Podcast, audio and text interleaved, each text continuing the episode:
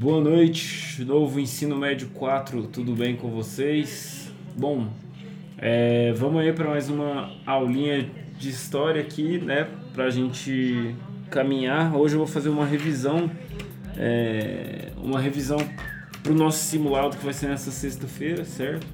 E a revisão aqui vai ser no formato de correção de atividades. Então eu vou pegar todas as atividades que a gente passou, que a gente fez, que vocês fizeram do, do, do dia 22 de fevereiro ao dia 8 de março, para vocês corrigirem aí, beleza? E qualquer dúvida vocês podem entrar em contato aí comigo. É... Quem não fez ainda, entre em contato que aí eu vou enviar para você o link que tem todas as nossas atividades, beleza? A nossa atividade do dia 22 de fevereiro é sobre a mentalidade socialista. Isso porque a gente está estudando a Primeira Guerra Mundial e a Revolução Russa. E aí para isso eu pensei, achei que seria uma boa ideia a gente uh, entender o que que move essa mentalidade, uh, o que que move esses grandes regimes, né? O que moveu esses regimes uh, como o da Rússia, né? o que fez com que estourasse aquela revolução. A gente ainda não vai, não chegou lá, mas é, eu adiantei por conta de, de problemas com o nosso cronograma, depois que eu fui me acertar direitinho. Mas essa aula não está perdida, essa aula vai ser, essa atividade vai ser utilizada, esse assunto né, vai voltar agora é, nas próximas aulas, então é importante que vocês tenham ciência deles, beleza? Então a primeira questão aqui do dia 22 de fevereiro quais são as bases do socialismo científico e em qual realidade a mentalidade socialista ganhou força, né? Ah, as bases do socialismo científico estão ali na, na, na, filosofia de Karl Marx. Eu mandei junto com essa atividade os slides, né, que explicavam ali para vocês. Eu mandei também, inclusive, um podcast, uma aulinha falando também.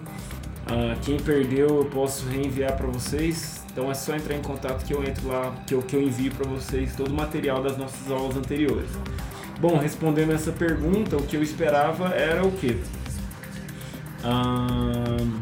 apontando a origem desse, do, do, socialismo científico, o pensador Karl Marx, o pensador que deu origem à, àquela revolução armada, assim como aconteceu na, na, na Rússia, né?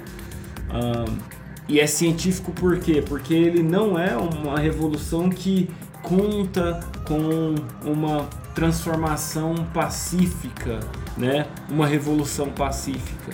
Não, é uma revolução que vai envolver luta, luta armada, né?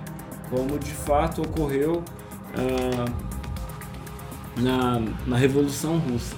Então, o socialismo científico é uma revolução armada visando a, o fim, elimina, a eliminação do, do capitalismo, né? a eliminação do capitalismo dos burgueses, ou seja, do, dos donos dos meios de produção.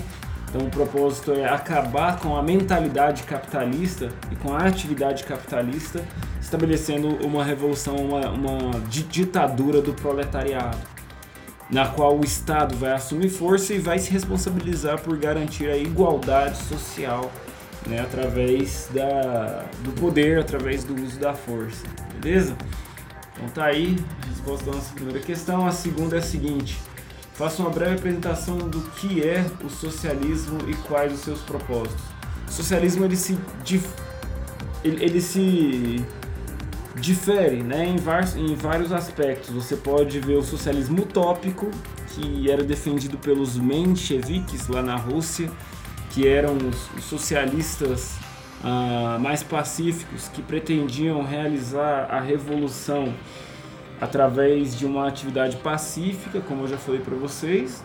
Nós tínhamos os anarquistas, que na figura de Mikhail Bakunin representa a total aversão a todo tipo de poder. Então Bakunin critica Marx justamente porque não é através de uma ditadura, né, a ditadura do proletariado, que nós vamos conseguir acabar com, com a exploração do homem pelo homem através da economia. E sim através da destruição de todo tipo de poder. Por isso, a de negação é, e Kratos de poder, então é sem poder, anarquia, sem uma autoridade, né? Sem qualquer autoridade, sem qualquer hierarquia, sem qualquer classe dominante. Então, através de uma revolução, os anarquistas pretendiam acabar com todo tipo de poder. Obviamente, também se lê esses pensadores anarquistas como utópicos, né? Ah, então, o socialismo ele se divide nessas três faces, né? O utópico, o socialismo comunista e a anarquia, a mentalidade socialista, portanto, ela se manifesta visando principalmente a igualdade social, o fim uh, do capitalismo, né? O fim desses meios de produção que visam pura e simplesmente o lucro, certo? Uh, através da exploração do homem pelo homem. A terceira pergunta é, conforme a aula de hoje, por que a burguesia representa um problema para Marx? Justifica a sua resposta. Por que, que a burguesia representa um problema? Bom, para Marx, conforme a gente viu nas aulas anteriores, para Marx a, a burguesia representa um problema porque ela representa a exploração do homem pelo homem, aquele capitalismo selvagem, né? Ah, o lucro pelo lucro. E, e, isso é o que estava em voga lá no período de Marx com o surgimento das indústrias, né? Vai aparecendo ah, várias indústrias, os trabalhadores já não têm ah, para onde correr, eles se é, submetem a cargas horárias excessivas de trabalho com um salário muito baixo. Naquela época, vale lembrar, não existia nada que defendesse os direitos do trabalhador, nem carteira assinada, nem sindicatos e, e nada que pudesse representar, portanto, uh, os direitos do trabalhador. Então, muitas crianças trabalhavam na indústria, mulheres, o abuso era alto, o salário era pequeno e pessoas morriam de coisas muito à toa, como frio, fome, né, gripe, coisas, né? Uh, ou seja, eles viviam uma condição subhumana de existência, trabalhando pura e simplesmente para comer. Então Marx, muito indignado com essa, com essa realidade, resolve é, construir aí, né, estabelecer as bases para uma revolução armada que desse fim a esse tipo de exploração através da revolução, certo? Então essa é a base da mentalidade socialista, beleza? É, passando para nossa aula do dia 1 do 3, nossa atividade do dia 1 do 3. lembrando, quem ainda não fez pode, pode me mandar aí uma mensagem que eu envio para vocês aí, tranquilo, beleza?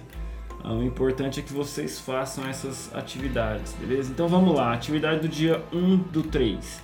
Temos aqui um texto, um texto um tanto grande, Vou ler aqui com vocês rapidinho. Uh, então vamos lá.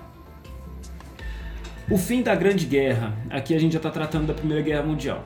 Uma grande ofensiva alemã com, os, com o propósito de obter a vitória antes que as tropas norte-americanas começassem a chegar em massa à Europa, somada ao estrito bloqueio naval da Alemanha promovido pelos britânicos, que afetou seriamente os, os estoques de matérias-primas e alimentos da Alemanha, encerrou abruptamente as hostilidades.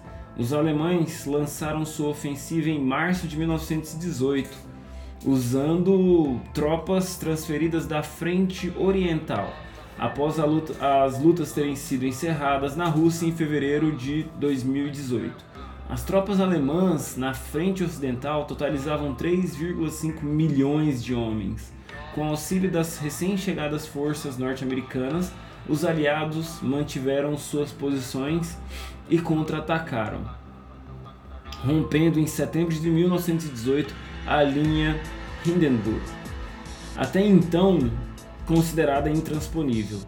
O depauperado exército alemão acabou forçando, é, forçado a se retirar. O armistício, pondo fim às hostilidades uh, no fronte ocidental, foi assinado em novembro a essa altura, a Bulgária, a Áustria-Hungria a Áustria-Hungria e a Turquia já haviam concluído armistícios com os aliados. A Primeira Guerra Mundial mostrou ser um dos mais mortíferos conflitos na história, com 30 milhões de baixas entre civis e militares e aproximadamente 8 milhões de mortos. Em 1919, de 1919 a 1923, representantes dos Estados Unidos, Grã-Bretanha e França negociaram tratados de paz. O Tratado de Versalhes, de 1919, responsabilizou os alemães pela guerra, forçando o país a pagar indenização aos aliados e limitando estritamente suas ah, forças armadas. As colônias alemãs foram doadas a outros países, assim como territórios europeus anexados pela Alemanha, como a Alsácia-Lorena, é, devolvida à França e à Prússia Ocidental, incorporada à recém-restaurada Polônia. Então, a Polônia tinha acabado de se reestruturar. Sob, o, sob o os auspícios ah, das grandes potências, foi também criada a Liga das Nações uma organização intergovernamental para a manutenção da paz. Tratados também foram feitos com a Áustria-Hungria, a Bulgária e o que restava do Império Otomano. A Áustria-Hungria foi desmantelada para formar a pequena Áustria, uma Hungria independente, uma Polônia ressuscitada, uma Sérvia ampliada chamada Iugoslávia e uma Tchecoslováquia totalmente nova. A Bulgária viu-se obrigada a ceder territórios à Romênia, Grécia e Iugoslováquia, ou Iugoslávia, uh, Grécia e Iugoslávia, e o extinto Império Otomano se tornou a República da Turquia, em alguns territórios se transformando, com alguns territórios se transformando em, em protetorados. A Síria entregue à França a Palestina e a Jordânia entregues à Grã-Bretanha. Beleza. Com base na aula de hoje, no texto acima, apresente os principais motivos que desembocaram a Primeira Guerra Mundial, apresentando os dois lados do conflito e os motivos que levaram ao estopim desta guerra.